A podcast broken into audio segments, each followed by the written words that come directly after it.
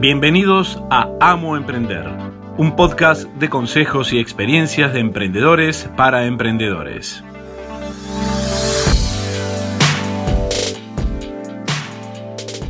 Bienvenidos a un nuevo episodio de Amo Emprender. Mi nombre es Virginia Suárez de Latman y hoy voy a hablar un poco de dos episodios anteriores, uno sobre marketing de la voz y otro sobre la importancia de tener sitios web y no casarse con las redes sociales. Eh, en realidad creo que estoy mezclando tres eh, episodios, quizás más, pero bueno.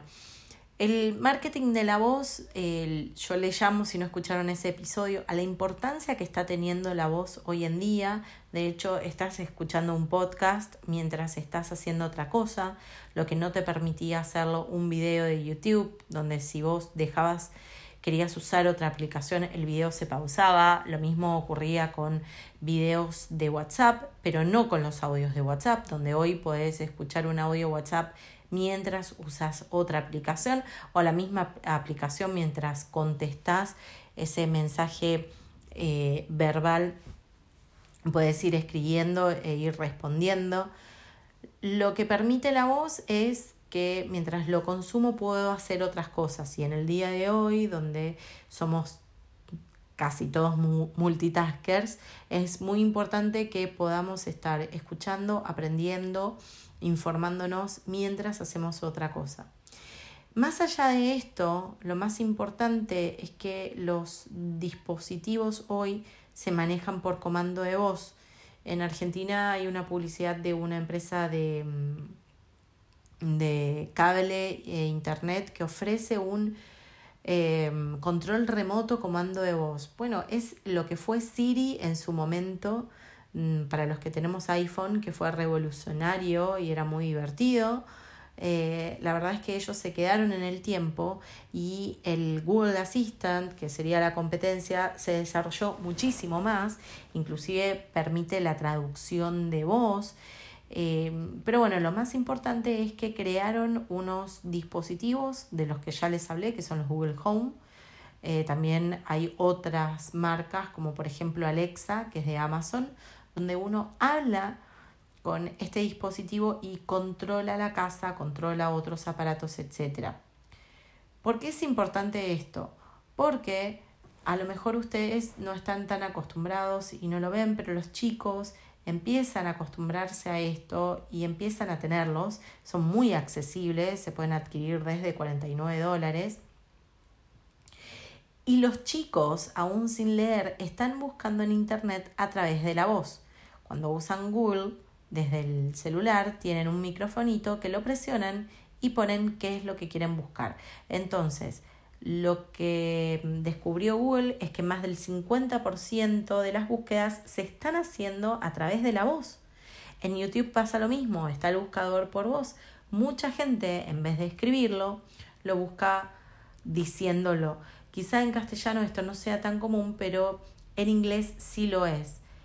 ¿Qué pasa con esto? Cuando están usando un aparato, un asistente como Google Home o Alexa, el aparato va a responder sus preguntas a través de otro mensaje de voz. Entonces, si ustedes le hacen una consulta donde queda un lugar, alguna información, lo que hacen estos aparatos es buscar en Google, encontrar la primer página que, haya, que crean que es más relevante y leer esa información que obtienen de una página web.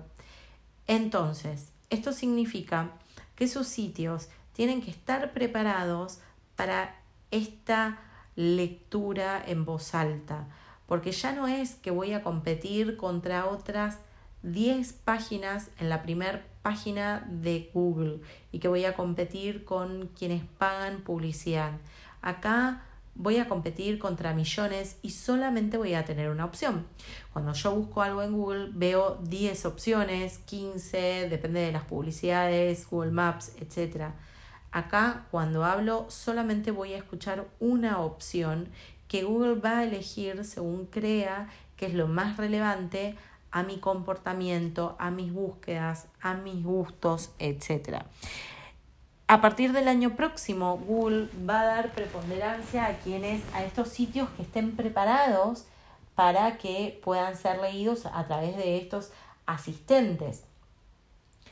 El año pasado o el anteaño lo que nos solicitaba Google era que los sitios fueran seguros, es decir, que cuando nosotros ingresamos a nuestra página web, en la dirección dijera HTTPS de seguro y no solamente HTTP. En el año anterior había pedido que los, eh, que los sitios web sean amigables con los celulares, o sea, que se pueda ver en un celular de forma correcta, que los botones no quedaran chicos, etc. Lo que hace Google es eh, como defender las necesidades del consumidor y los gustos del consumidor y necesita que lo que muestre sea realmente relevante a nosotros. Vamos a suponer que yo estoy buscando una eh, comida vegana y de repente me aparecen cortes de carne, realmente no es lo que estoy buscando, me voy a ir de Google y voy a decir Google es una porquería, Google no eh, informa correctamente, por el contrario, todos creemos que Google lo sabe todo y la, la fortaleza que tiene es esa inteligencia artificial que está basada en nuestros comportamientos, que estudia cuáles son nuestros comportamientos y nos ofrece información eh, relativa a ese comportamiento y gusto que tenemos en los últimos periodos. Entonces, para el 2020, prepara tu sitio para que aparezca en estas búsquedas orales. Quizás en español tarde un poco más, pero en algún momento va a llegar.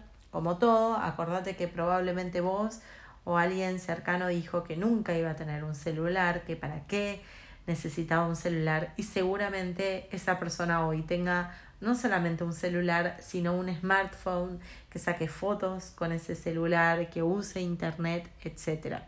Así que hay que estar siempre a la vanguardia, hay que estar preparado para estos cambios.